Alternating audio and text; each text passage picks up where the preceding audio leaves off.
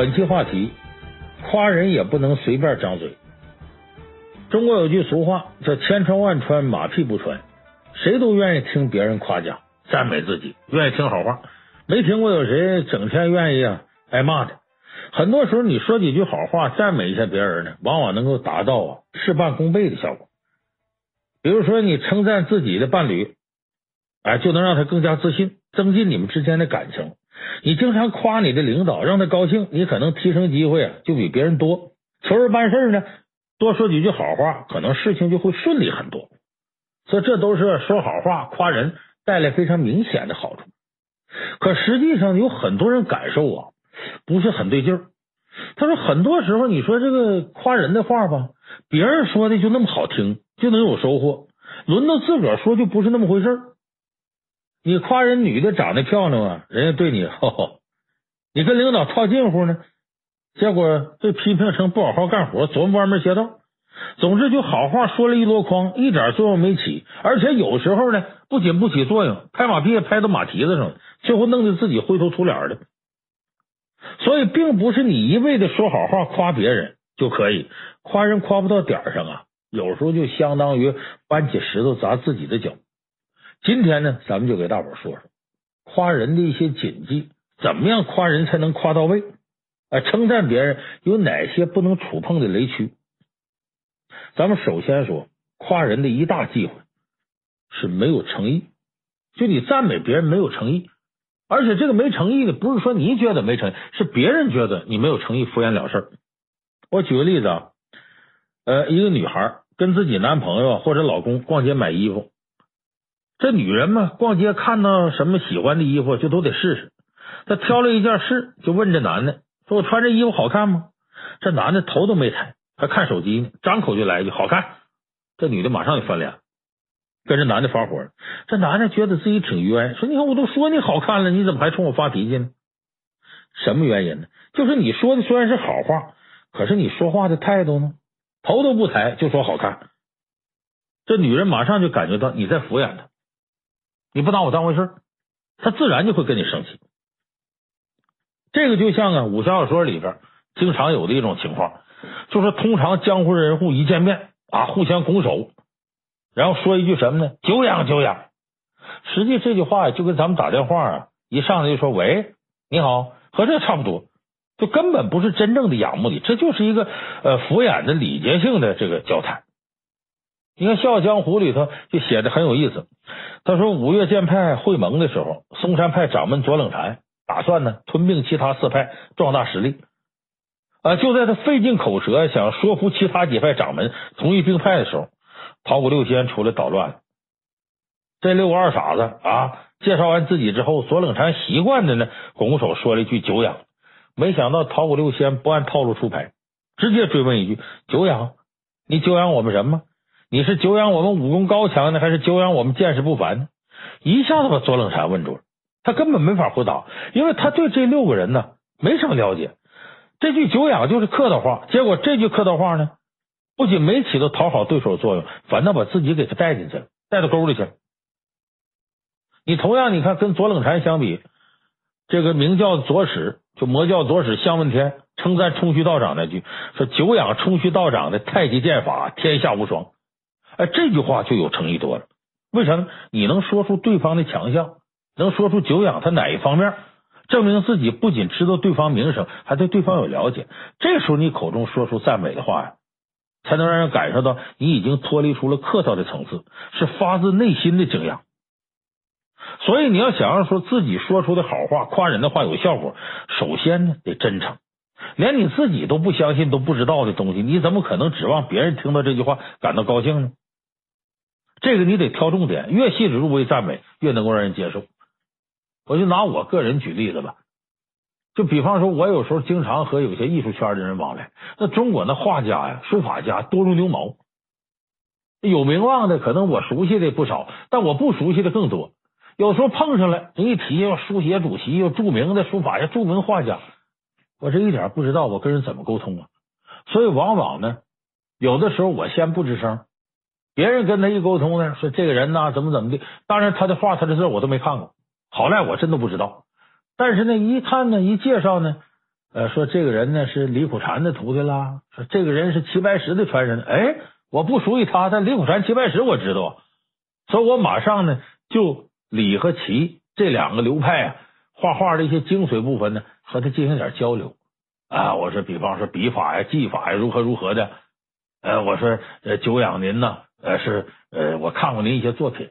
哎，您确实是得这个李苦老啊、呃齐白老的真传。你比方说人物这块怎么的，就我只是说一些套话，就是搁到他哪个徒弟身上可能都适用。但这时候你让他觉得你是有针对性的，那毕竟呢，咱知道他是李苦禅的传人，齐白石传人等等等等。就说你怎么得得得有点这个诚意，你多少得知道点，一点不知道张嘴就夸人，对方感受不到你的诚意。所以你多少呢？得在信息上啊，呃，做一点功课，这才能夸人夸的好，让人感到能接受。这就比方说过年的时候，家里人在一块吃饭，去给人家拜年，说点吉祥话时候，你要能有针对性的，根据每个人特色说。就是你当然有可能你对他了解不多，但起码一看你知道他哪个年龄段的吧。所以这时候你说点祝愿的话，你比方说已经工作的人了，你祝人家事业有成。老年人，你祝他福寿安康；单身的，你祝愿他早日找到自己的另一半。这就比呀，说祝您这个新年快乐、万事如意、万事吉祥，比这类套话要强得多。让人一听就觉得你真的是在乎他们每个人有针对性，而不是走过场的敷衍的。所以说，夸人第一个雷区是不真诚，你一定要想法多多少少，这玩意儿看起来你有针对性的，还是有点真诚的，这可以。第二个呢，雷区是什么呢？就说你没诚意，虽然无法讨好了对方，但是抬手不打笑脸人，起不到效果，也不会有什么大碍。但是第二个雷区可不一样，就是呢，你说话不走心，结果拍马屁拍到马蹄子上，后果无法预估，就弄不好你夸奖别人的话呢，变成了呀，别人理解成是指桑骂槐，是守着戳人说短话，是变成戳人短处骂人的话了，这就坏。就说，他的第二个雷区夸人，拍马屁拍到马蹄子上，你得走心，你得琢磨你这话，别让对方多想。你看，我举个例子，南北朝时候啊，是南朝宋齐梁陈，赶到梁武帝时期呢，梁武帝身边有个宠臣，这个人叫朱毅，这个人呢非常会吹捧梁武帝。有一次，梁武帝做个梦，梦见呢。呃，周边的一些呀、军阀啊、什么势力啊，都跑过向他投降，举国为之欢庆，他自己差点乐醒了。第二天一大早呢，梁武帝呢就把朱毅给招到身前来，说：“我昨晚做个梦，梦什么的呢？”一五一十说完了，然后他补了一句：“我平生很少做梦，一般做梦好像都有点事儿。”听完之后呢，这个朱毅啊心里边很清楚，因为当时啊梁朝啊已经啊日益衰弱，走下坡路了。老百姓呢，各个地方都不怎么服朝廷，所以梁武帝在这个时候还做统一中原的美梦，那根本就扯淡。但注意，我们说，他非常了解梁武帝，他装作很高兴的祝贺：“恭喜陛下呀，这是国家统一的征兆啊！”梁武帝听，当然都乐得晕晕乎乎的了。你看这，要说这事也凑巧，过不几天呢，有个叫侯景的人呢过来投降来了。这你看这事儿，注意，你看这是不是上天有征兆？借着坡又往上推一步，哎，这朱毅呢，对梁武帝来说简直就是康熙和韦小宝、乾隆和和珅的翻版。就说他把领导的心思都给琢磨透了。你说朱毅这官能不越做越大吗？就咱们看《康熙王朝》里边，明珠那揣摩这个康熙的心思，康熙真想收三藩，他就支持收三藩。就是你这个臣子要想得宠。你这夸人要想夸的准，你必须得把要夸人的心思得琢磨透了。那么这个朱毅呢，就因为这个很受宠，这些大臣很眼红。但是这些人又觉得自己没人家那么了解皇帝，再羡慕也没招。有这么一天呢，一个跟朱毅关系不错的大臣呢，憋不住了，跑过去找朱毅取经，说：“你怎么就那么明白皇帝心思呢？有什么经验，你能不能教教我呀？你这吃肉得让兄弟喝口汤吧。”这个朱毅呢，情商挺高。他不光会哄皇帝，跟其他人关系也处理挺好。他就跟这大臣说：“哎呀，没啥窍门。我这么跟你说吧，皇上爱好什么，你得琢磨。他一个是喜欢别人称赞他，再一个，咱们这皇帝喜欢文学，诗词歌赋啊，他喜欢这个。你要从这两点入手就行了。你要是能用啊，诗词歌赋形式来夸他，来称赞他，拍马屁，那更好了。这大臣一听啊，顿觉茅塞顿开呀！啊，对朱毅表示感谢之后呢，高高兴兴回家了，准备找个机会实践一下，看看朱毅教这法得灵到什么程度。没过多久呢，这个大臣就碰到这么个机会，就梁武帝心情好啊，决定啊出去游玩，到哪儿呢？到这水边、河边、湖边去玩。正好这大臣呢，就跟朱毅取经这位呢，也在随行人员当中。这么难得机会得抓住。这梁武帝正在水边啊欣赏美景的时候呢，他凑到跟前去了。哎，说好话，说哎呦，圣上啊，你看这场景烟波浩渺，圣上亲临盛会。所以古诗有云：“弟子降西北主啊。”他说完得意洋洋，怎么呢？弟子降西北主啊，这是屈原这个写的诗里边一句话，意思呢，呃，皇帝啊来到了水边，怎么着？这么个意思。他说完这句话呢，以为啊，皇上听了肯定高兴，呃，我就等着梁武帝赏赐我吧。可是，同样站在旁边这朱毅听完这句话，汗都下来了。坏了，坏了，坏了！你可真蠢呐！果不其然，梁武帝当即下令把这大臣抓起处死。说怎么这么一句拍马屁话，怎么给处死了呢？梁武帝，你看当皇帝不行啊，诗词他是内行，他也饱读诗书。这个大臣称赞梁武帝引用的屈原这诗啊，这是前半句，整句是什么呢？弟子降西北主，慕渺渺兮愁余。你看前一句是称赞皇，后一句慕渺渺兮愁余啊，呃，只是说他这个呃看着眼前的美景啊，这个眼睛啊模模糊糊、恍恍惚惚的这个状态，就半梦半醒之间的。但不巧的是什么呢？梁武帝天生残疾，只有一个眼睛，是个独眼龙。你说木渺渺兮愁鱼，这不等于说他眼神不好使吗？你不等于暗地里嘲笑皇帝吗？所以这梁武帝呢？咱手搓人不能说短话，他对这特敏感。一你一说弟子降西北主，他马上这词儿他熟啊，知道下去“木渺渺兮愁鱼，你什么意思？半句话不说呀？你拿我当二百五呢？唬我听不出来呀？你这不是讽刺我独眼龙吗？你这还了得？马上把这大臣就给捆上了，回头就给杀了。你说这个大臣和朱毅用的是同样方法称赞皇帝，一个会夸就夸到位了，另一个夸不到点上，把自己命给夸没了。所以很多人在夸人的时候啊，经常犯和这个大臣一样的错误，就是就从自己角度出发，自己认为这句话好啊，那就夸，丝毫没有想到这话到底符不符合被夸这个人的心情。你比方说《西游记》里边，你要是作为一个凡人，你可能觉得呀，在天庭养马是个不错的活，弼马温好歹也是官，是个神仙呢。可是你要跟孙悟空说，孙行者你年轻有为呀，年纪轻轻就在天宫御马监当过干部，我估计孙悟空拿棒子就能打你。你要跟杨过说，杨大侠当年是全真教赵志敬道长的高徒，杨过不得气死？他看不上当年这赵志敬啊。所以，如果你对人家行业状况、志趣这些东西你不了解，最好管住自己嘴，不要乱夸。哎呀，不如就只握个手，哎，诚挚的傻笑两下就好了，少给人家强行贴金，别马屁没拍到呢，反倒让马给踢成残废了。咱们有朋友夸人不就是吗？一提说您原来是在哪儿工作啊，在哪儿工作？哎呀，领导啊，我有个熟人啊，那就就跟跟我关系相当好，就你们原来，你不得打听打听这个人跟原来你这领导什么关系？如果他俩是死对头，你踢他，你不找着挨卷吗？等于。所以这种事情一定要调查研究，别是你觉得好，张嘴就来，这不行。而且很多时候，你不光要考虑到这个人的情绪，他所处的情景，包括场合特别重要。就不光他的情绪，在什么场合夸人，这都非常重要。你看《三国演义》里边就有这样的例子，就夸人你得分场合。袁绍手下就有个人呢，虽然把袁绍夸高兴了，可是没注意场合。最后袁绍没办法，还得把他处死。这怎么回事呢？这事得从袁术那说起。这个袁术啊，就袁绍他弟弟，从这个孙策那呢得到传国玉玺，架不住手底下人呢一通忽悠，就直接称帝了。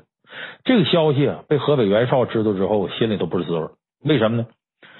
这个袁绍虽然是袁术的哥哥，但是在家里地位低于袁术。为啥？袁术是嫡出，人是大老婆生的；袁绍是庶出，是小老婆生的。所以你这么一来呢，哪怕你岁数再大，你是长子，你是庶出，那地位比嫡出的要低。这袁绍嫡出，袁术袁术是嫡出，袁绍是庶出。袁术就曾经骂过袁绍，说你呀就是我们家奴才的后人。所以这哥俩虽说同一个爹生的，可是真正关系不怎么好。而偏偏这时候呢，袁绍的势力要比袁术大得多。哎，你看青州、幽州、冀州、并州这四州。都是袁绍的地盘，所以这实力远不如自个儿的袁术呢。在淮南称帝了，这袁绍啊，心里头老不高兴，不是滋味。说原来你呢，在家里是嫡子，我是庶子，你一直压我一头，好不容易我势力大了，比你强了，你这一称帝，地位又在我之上了，你说我袁绍袁本初活该一辈子受你压制吗？不行，你称帝我也得称帝。可是称帝这话呀，不是一句两句话就能完事儿的。因为你没有合理的依据，你敢称帝呀，那就造反了，容易引起各路诸侯群起攻之。要不然，你看曹操掌控皇帝那么多年，不敢称帝，最后封了魏王。他死之后，曹丕才称帝。那司马懿、司马昭控制曹魏天下多少年，不敢称帝，到司马炎才开始称帝。刘备也是，汉对外宣称汉献帝被害死了，他才能够敢称帝。所以袁绍想称帝呢，也得想个很好借口。不能你光对着下边说，我我我腻歪了，我想整个皇帝当当，你还得看自己手下那帮人态度是不是真拥戴你当皇帝。这袁术手里头有传国玉玺，说受命于天，勉强算个借口。可袁绍有什么？什么也没有啊！最气人的袁术还写信给袁绍，说意思我这都当皇帝了，你那还是一个一方诸侯，把袁绍给憋屈的，吃不下睡不着的。哎，这时候袁绍手底下有个小官。叫耿包，是个主簿，干啥？就相当于现在秘书，抄抄写写的。他跟袁绍时间挺长，他地位不高，他天天琢磨袁绍想啥。一看这种情况，觉得自个儿表现的机会来了，回去通宵达旦，没日没夜在那加班，翻各种古籍。那会儿你看那个纸张还不流行，还都是竹简，在那翻挺累的。哎，功夫不负有心人，还真让他找到根据。按照一些野史记载啊，袁绍。他不是河北袁氏吗？说这一支呢，老祖宗是谁呢？是皇帝轩辕氏，就咱们三皇五帝时候这皇帝，炎黄子孙这皇帝。说这袁家是轩辕氏直接的后裔。你看，我们老祖宗都是皇帝，到我们这差啥呀？所以能用这点做文章。这耿包乐坏了，赶紧跟袁绍汇报。袁绍一听啊，心花怒放。哎呀，好好好好好，这借口总算找着了，这还等什么呀？赶紧的，召集群臣开会，向他们宣布我要称帝。在这个会上呢，那耿包得先发言呢。他研究出来的学术成果啊，哈哈哈，现在咱们有不少人也研究这玩意儿啊。这个耿包呢，顶着两个黑眼圈，兴高采烈，得意洋洋，痛心烂剑，把袁绍家的呃祖宗啊，轩辕皇帝光辉事迹都搬出来。他这说完呢，心里老高兴了。一看袁绍也咧着嘴乐，说：“我这怎么的，我也得是开国的贤臣吧？这袁绍得赏赐我吧？”袁绍心里头也高兴，你这马屁拍的好，我绝对给你点赞啊！可没想到耿包说完了，坏了，下边群臣呢义愤填膺，说你耿包居心叵测，大逆不道，你要陷我家主公于不义。为啥呢？这个袁绍手底下大臣很多人定位是什么呢？我跟着你袁绍辅佐你，但我依然是大汉臣子。大汉是天下正统，所以他们怎么骂曹操挟天子以令诸侯呢？所以虽然我辅佐袁绍，我目的还是为光复汉室。你耿包把轩辕皇帝搬出来让袁绍称帝，你这不等于直接让我们造反吗？违背我们信仰吗？这一下就炸锅了。袁绍一看呢，手底下臣子都不干，傻眼了。耿包也是一脸发懵啊。两人谁也没想到其他人这么大反应，最后群情激愤之下，袁绍没办法，只能把这个祸水引到耿包这儿，他算个倒霉蛋替罪羊，把他杀了得了。所以，其实，在我们现实当中啊，像耿包这样人呢，不难见到。因为有的公司里边呢，这领导啊，总是变着法的压榨员工，要求员工加班，哎，大家都不情愿。可为了自己的工作呢，不敢得罪老板，敢怒不敢言。这时候呢，有一个人为了能够自己升职，跑出来拍老板马屁，对老板说：“您说的对，加班应该的，我们一切以公司利益为先，等等等。”你说你要讨好老板，你要表现，你要溜须拍马，是你的事儿，别人管不着。可你这么一弄呢，你把其他人都坑进去了。这老板就借着你说这话，平白无故让大家加好多班。你是把领导拍好了，把老板这马屁拍足了，底下员工不恨死你啊？大家都恨你，你这道可走不远了。为什么呢？老板绝对不会为你一个人把所有的员工都得罪了。马屁精，马屁精就是这样的人。被夸的人虽然喜欢，可是其他人却一致对你烦的要命。有那么句话叫“众口铄金，积毁销骨”。就你最后往往被人呢千夫所指，你差不多也无疾而终了。所以我们今天给大伙说的呢，你说好话夸人，同样要讲究技术技巧。我们常说的一句话叫“顺情说好话”，这句话的重点根本不在说好话方面，重点是“顺情”两个字。你只有顺从了人的情感需求，才能让对方满意。而且这个顺情不光是顺应你要说好话那个人，还要顺应周边听到你说好话的所有的人。你溜须一个人把大伙都惹急了，这得不偿失。所以你做不到这一点呢，你说再多的好话，他也是拧巴的，有可能结果只会弄巧成拙。倒不如呢，少说话，多做事，安安稳稳的来的实在。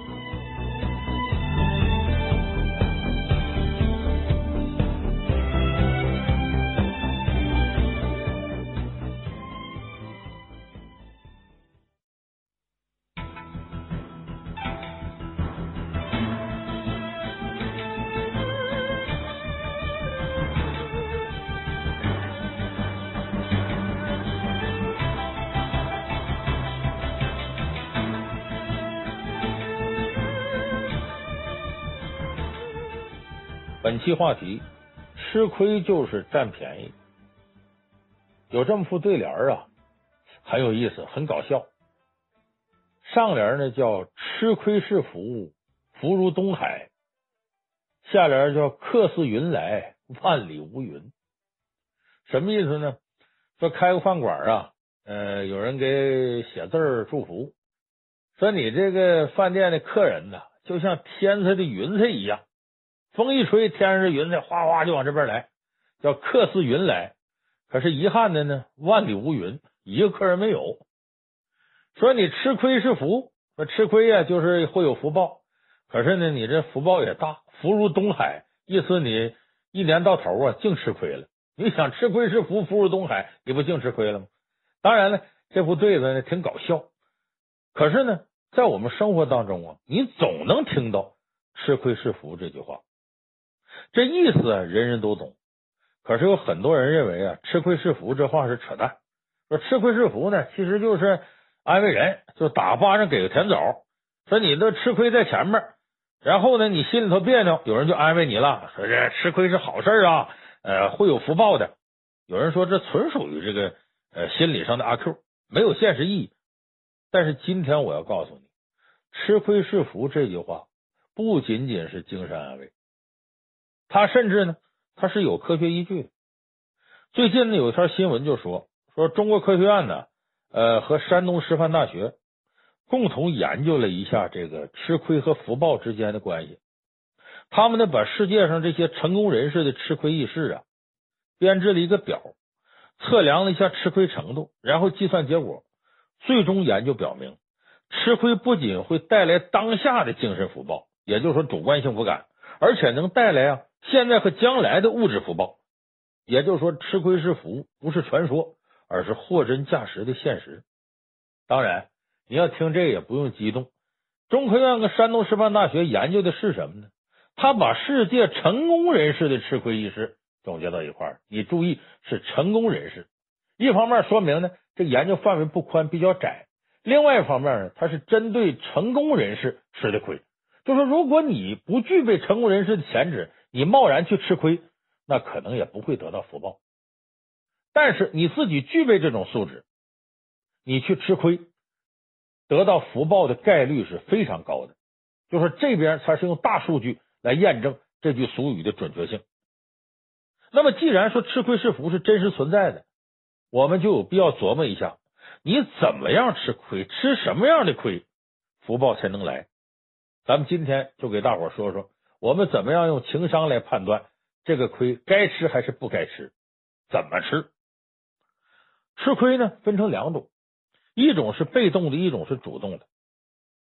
这个主动吃亏呢是好理解，就是你完全可以不吃这亏，但是您挺挺主动，说这个亏我认吃了啊。当然你后头有什么目的，这为主动吃亏。那么多数时候呢，我们面临吃亏呢是被动吃亏。被动吃亏呢，指的就是呢这个亏不是你人为设计的，但正好让你赶上了，你只能去选择呀，我是吃还是不吃。面对这种亏呢，人有两种反应。第一种呢。是明知道这是个亏，但是为了更大的利益，我必须得吃。另一种呢，是明知道是亏，你也不想吃，但是你不得不吃。有人说：“老梁，你这跟说绕口令似的。”好，咱们举个例子，你就明白了。咱们先说第一种，就是明明知道是亏，但是为了更大利益，你必须得吃这情况。总结一下，就是什么呢？就是说，你把目光放远大，为了将来。你吃下眼前亏。我举个例子啊，二零一一年的日本呢发生了大地震，就是那个核电站事件，也是那时候的事儿。这个震后由于资源紧缺，很多物品的价格暴涨了好几倍。这根据常识判断，咱们都知道，一般大灾大难之后呢，都会有人趁机哄抬物价，发国难财。日本也一样，当时日本的铜丝价格啊涨幅很大，很多呢。以铜丝为原料的行业呢，就趁机会啊，呃，用高价采购铜丝，然后囤积商品，抬高产品的价格，加大产量，来应对市场缺口。这个时候呢，有一个开制伞公司的老板，他也想采购铜丝呢，然后囤积起来，然后最后提高价格。这时候他征求了自己朋友的意见，他朋友呢是日本住友银行的总理事小仓。这个小仓啊。就说你是不是想借这个机会随大溜挣一笔？你觉得你没挣着就亏了？他说是啊，我的朋友身边都这么干呢，他们可都挣着钱了。我要不这么干，我不吃亏了吗？小仓听了之后就劝他说：“你千万不要趁火打劫，你呀还尽量用以前的旧价，哎，价格别动。而且呢，你不能再采购铜丝了。你要是加大生产囤货，你赚的钱将来都不够赔的。而且你只要坚持两个月。”你就知道我告诉你的多么正确。他这朋友半信半疑，但是由于对这个小仓的判断呢很相信，他就把涨价囤货的念头放弃了。果不其然，两个月之后呢，铜丝的价格恢复稳定。那些当时高价购买铜丝存货的企业，因为它的价格降不下来，结果货物大量滞销，甚至被迫倒闭。只有小仓朋友的公司，因为价格稳定，运转正常，反而呢少了很多竞争对手。他两个月之后，他开始大赚特赚。所以，这小仓作为经济领域的专家呀，他非常准确的预见了这个价格浮动的期限。他在用平稳的价格把客户留住，然后用不增产呢，减少了日后的损失。这朋友的公司呢，虽然暂时少赚钱，吃了亏了，但是两个月后，由于竞争对手减少了，增了大量的新客户，这个收益远远大于当初少赚的。所以说，这个亏呀，吃的值。为了更长远利益，眼前亏我吃了。由此可见呢，拥有长远眼光是非常重要。你只顾眼前蝇头小利，最终你得赔个底儿掉。《红楼梦》里王熙凤其实就是这么个人。为什么？你看说他机关算尽太聪明，反误了卿卿性命。因为他的机关算尽呢，都是眼前利益，他没有对长远利益系统的规划。你看王熙凤呢，是荣国府大管家，手里头有钱又有权，照理说他日子过得很舒坦。可是王熙凤呢是个财迷，眼前利益他特别看重，觉得这钱呢没挣到手那就是亏了，所以你看他啥钱都想要，克扣员工的工资，接受贿赂，而且还挪用荣国府公款呢，放高利贷，自个儿个人得利息。结果后来抄检大观园抄家的时候，意外的抄出他有七八万两银子，这个七八万两银子倒没有在事先统计好的这个抄家清单里，但是啥呢？这叫巨额资产。来路不明，人家抄家的也给他拿走了。王熙凤是哑巴吃黄连，有苦说不出，所以这叫机关算尽太聪明了，连他自个儿都说说我是枉费心机，争了一辈子抢，偏偏的现在落到人后头去。所以这事错就错在王熙凤太爱钱，太注重眼前利益，眼前这事争不来，他就觉得亏的不行了。你是个大管家，你不可能手里头有这么一笔巨额的银子，这里头准有猫腻儿，所以就给你抄走了，你也啥办法没有。就跟现在很多贪官呢，让小偷偷了不敢报案是一样的。所以王熙凤呢，为这蝇头小利呢，最后赔光了家产，这事一点都不意外，很值得大家借鉴。所以说，我们要这亏来的时候，你为了将来更长远的利益，你得吃这个眼前亏。眼前有便宜能占的时候，如果将来能看到、预判到这事情不好，一定得弃掉。哎，就这便宜您可不占。所以，这是我们每个人呢，在利益面前如何能够把持住自己非常关键的一种行为意识。所以，这是咱们说这个为了更长远的利益，这亏来了你也得吃。还有第二种情况，被动吃亏呢，是明知道是亏你也不愿意吃，但你不得不吃。但这种吃亏呀，有点憋气窝火，但是经常伴随着一些想不到的意外收获。就是我想这里头呢。有句话叫“老天爷饿不死瞎家巧”，这个运气也不可能让你始终不好。就是你这一阵儿这亏你不得不吃了，回头可能就有东西补偿你。相反，有的人一帆风顺，邦当来个亏是大的，哎，可能那坑呢也挖的比较大。我举个例子啊，呃，北大校长林建华在二零一七年北大毕业典礼上啊，他讲了自己身上的一件事。说这林建华中学毕业以后呢，正赶上这文化大革命。他呢被安排到一个农场工作，一干就是五年。后来农场要推荐工农兵大学生到师范学院读书，论实力呢，林建华是首选。农场当时很多人都推荐他，但是最后啊，呃，反正不知什么原因，组织上呢没采纳，推荐另外一个人去了。林建华知道这个结果啊，那气的都不行了，找组织上据理力争，因为这能脱离农场直接读书啊，这太难得的机会了。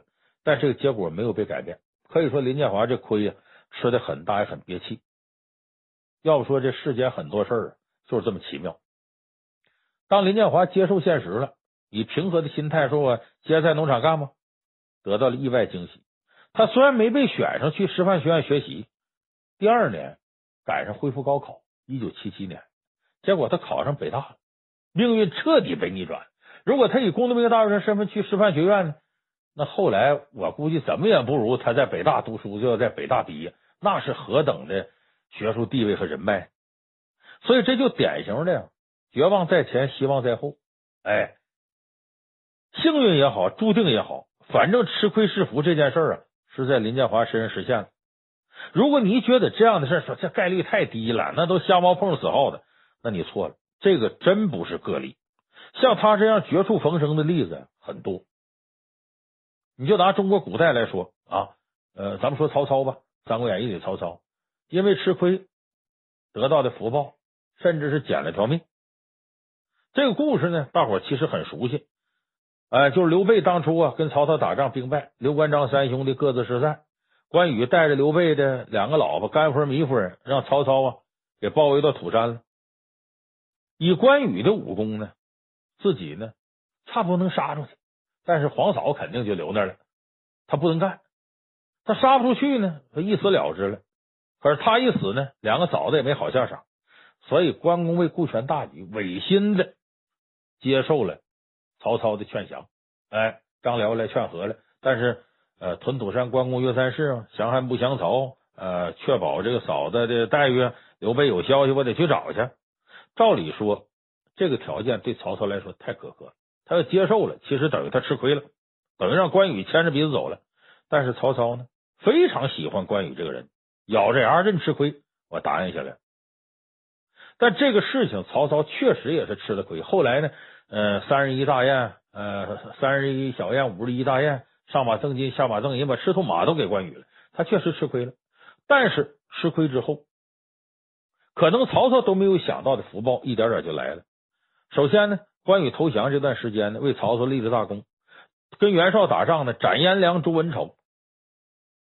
那更重要一点是什么？大家都知道，华容道关公放了曹操，这赤壁之战兵败呢，曹操败走华容道，一看关羽在那把守，这时候根本过不去了，已经人困马乏了。所以呢，曹操说尽软话，求关羽放他一马。关羽呢，一想曹操当年对他确实不错，心肠一软呢，虽然跟诸葛亮立了军令状了，放了曹操回去要砍头，但看曹操这么可怜，这关公也就开始犹豫。再一个，曹操呢，呃，低三下四的一求，关公这个人呢，吃软不吃硬。说这时候你过去吧。曹操一看关羽让开了，赶紧的，带着残兵败将争先恐后就跑。关羽这一瞬间回过神来了，一想我放走你，我完了，站住！想催马上去把曹操拦下来，可谁知道这马呢？扬蹄昂首，稀溜溜暴叫，不挪步。为啥呢？这马是赤兔马，原本是归了曹操的。为了讨好关羽呢，曹操忍痛割爱。这赤兔马一见曹操啊，这是旧主啊，不断点头，不肯上步去追去。关羽就想了。这马这扁毛畜生都懂得报恩，我作为人还是个大英雄，我怎么能不知道报恩呢？长叹一声，哎，连如此神驹赤兔马都不愿灭曹，此乃天意。对曹兵挥挥手，走吧，走吧，走吧。曹操保了一条命。你看，曹操这死里逃生啊，得益于他之前呢吃过的亏，就是对关羽的投资，无论是感情还是物质上都付出了，这样后边呢。曹操才拥有了大难不死的福气。这种因祸得福的人呢，往往会给我们一种感觉，他太走运了，让人羡慕。但是你仔细想想啊，其实这样的人都是有准备的人，知道自己有实力，福气来了之后能接得住，更知道在什么样的事、什么样的人这投资，关键时候才能用得着。所以，如果你也是这样的人，胸怀大度，很有实力。对未来判断的准确，头脑清醒，那么你遇到吃亏的时候呢，不妨也接着，你看看吃这点小亏，日后能不能得到大的福报？这个概率还是挺高的。所以咱们前面讲的呢是被动吃亏，哎，接下来咱给大伙说说怎么样主动吃亏。什么叫主动吃亏呢？没有人要给你亏吃，你自个儿找的。但这可不是闲着没事。这种吃亏之下呢，往往后边都会跟着很大利益。这可以说一种以小博大的思维，关键看你算的准不准，看的明白不明白。咱们再通过例子给大伙说啊，这个主动吃亏怎么吃？红顶商人胡雪岩，他有好多产业，其中一个重要产业是钱庄，哎，叫阜康钱庄。这个阜康钱庄啊，刚开办的时候，虽然胡雪岩本人有一定知名度，但是钱庄刚起来呀，钱庄名气不大，而且资金薄弱。这钱庄要是钱少。就很难做起来。于是呢，他给自己呀、想了个办法，我得拉客户。怎么拉客户呢？他的思维非常巧妙。他吩咐手底下人呢，给平常有来往那些官太太、姨太太之类的，就官府的家眷，给每个人开一个户头，在自己钱庄开个户头，每个户头上呢存上二十两白银，就白给的。这时候他下面劝他说：“老板，你这没用，这些太太小姐。”手里头没大钱，他毕竟不是这个当官的本人，他们也就是买点胭脂啊，买点水粉的什么的。你说这点钱，他能存到咱这儿吗？没多少啊！你说你一人给二十两，这么一会儿功夫，上千两银子就送出去了，这不划算呢。胡元是你拉倒，你甭听那，我要你干什么你就干什么，你只管做。胡雪岩呢，还挑了几个长得比较英俊的手底下的，为啥呢？他要把这个户头啊。呃，送给官太太呀、姨太太呀，这女的见着英俊男的，她有好感呢，并且吩咐一定得送到太太本人呢。结果这些英俊的手下按吩咐呢，见着这些太太，恭恭敬敬的把这户头呈上，说这个是我们老板胡雪岩呢给您的户头，我们老爷呢叫我给您送来了。这些太太们觉得很惊讶，把这折子打开一看呢，里头还有二十两白银，说你是不是弄错了？我没在你钱庄存钱呢。这下人就说了。说这是我们家老爷给您开的户头，二十两银子呀，呃，就作为这一点小礼物，呃，图个方便，图个好兆头。您逛街买东西啊，腰缠万贯，难免一时不便，有时候没带够呢，随时到我们这来支钱。哎，当然了，要是各位太太体恤我们呢，有不急用的零钱啊，就存到我们这儿，利息优厚，您存取还方便。这时候这帮太太姨太太才恍然大悟，很高兴啊，谁捡二十两银子那都高兴啊。呃，就让手下呀，呃，把这平时不用的私房钱呢存进去。这些官太太呢，买胭脂钱不多，但是私房钱可不少。这么一来呀，胡雪岩的钱庄就收到了一大笔原始资金。更重要的是呢，官场就这么大，官太太也是闲聊，聊着聊，整个官场都知道胡雪岩开了这么一个钱庄，这名声就大了。而且你把家眷拿下来，那老爷有时候有钱，也知道啊，富康钱庄有名，讲信用，我们太太都说他好嘛，行啊，就存他那边。结果这用这一点代价，胡雪岩收获了大量的利益。其实你想，这种主动吃亏思维，在我们现在来说，用互联网名词叫流量至上，就是你通过送这二十两银子，你带来的流量，就像咱们看什么滴滴快滴呀、什么支付宝、微信支付啊，他怎么获得这个用户的支付场景呢？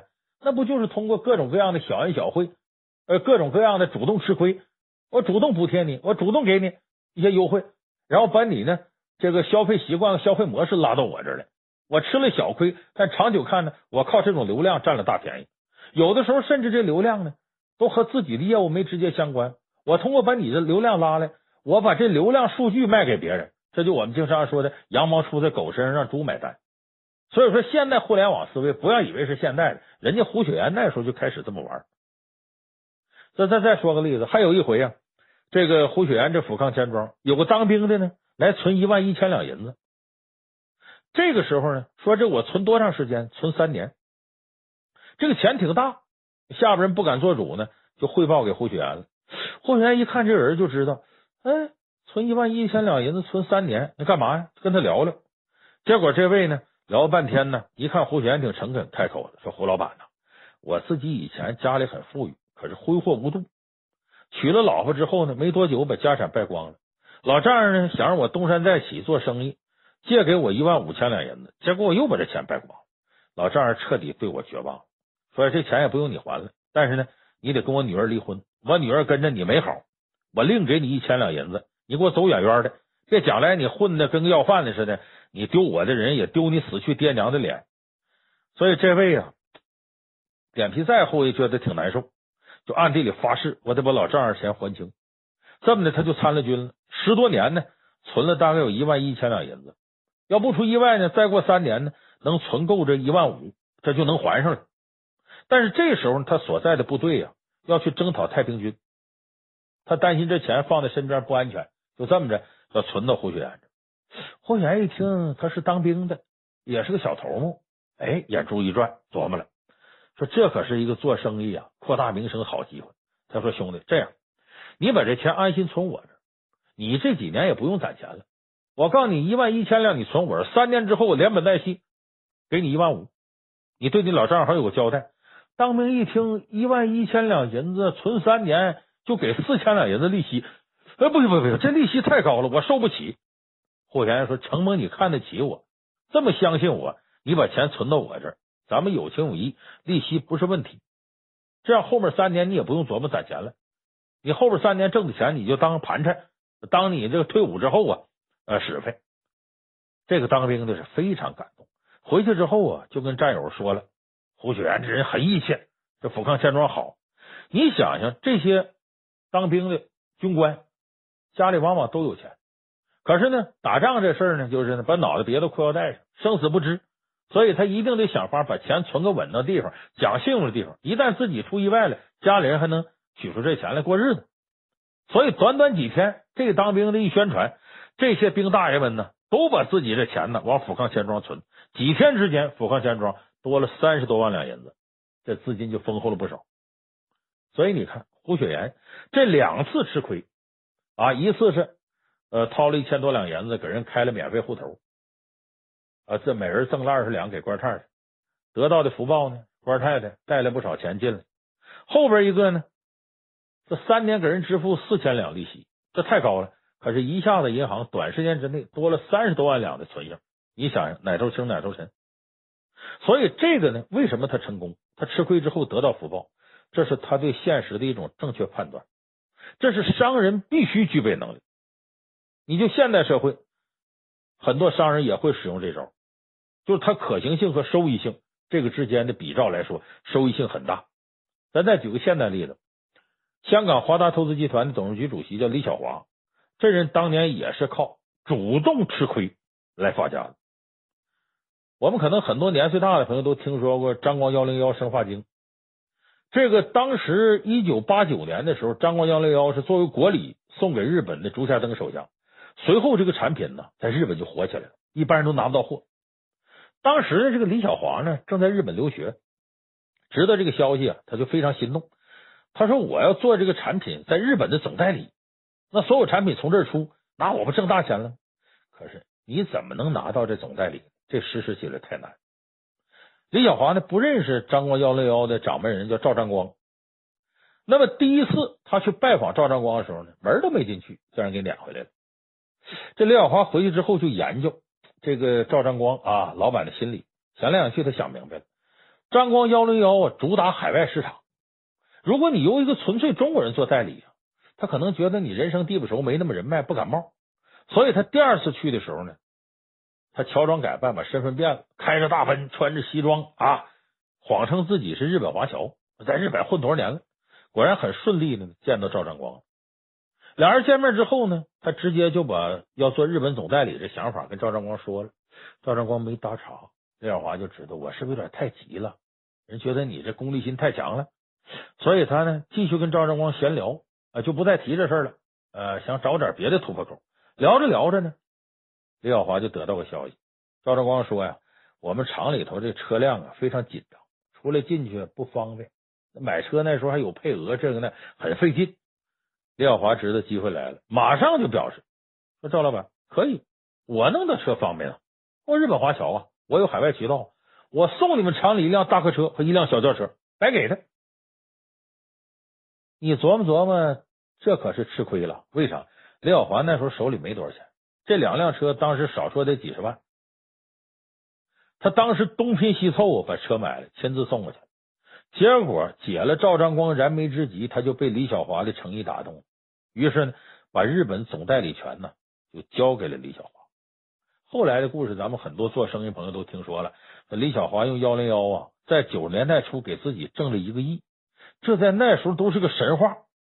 李小华说，当时钱多的点钞机都烧坏了，后来用秤称钱。你琢磨琢磨，这李小华吃这亏值不值？当然了，今天说这几个例子，大伙听了可能觉得挺激动。激动归激动，咱得提醒大家，像胡雪岩、李小华这种自找亏吃的人呢，大都都拥有敏锐的直觉跟魄力，看人做事都很准，相信自己投入是对的。这亏才能啊吃的值。如果你不是这样的人，没那两下子，不要轻易尝试，否则你光吃亏没有福报，你会赔的很惨。所以最后啊，咱给大伙总结一下，什么样的亏不能吃呢？一个是看不见后果的亏不能吃，就你看不明白；第二是没有计好、计划好的亏不能吃，就你没准备。那么什么样的人不能吃亏呢？一个是没有长远眼光的人，你不能吃亏。第二是没有分辨力、判断力的人不能吃亏。你记住刚才我说这四点，相信呢，你也能让吃亏是福啊变成现实。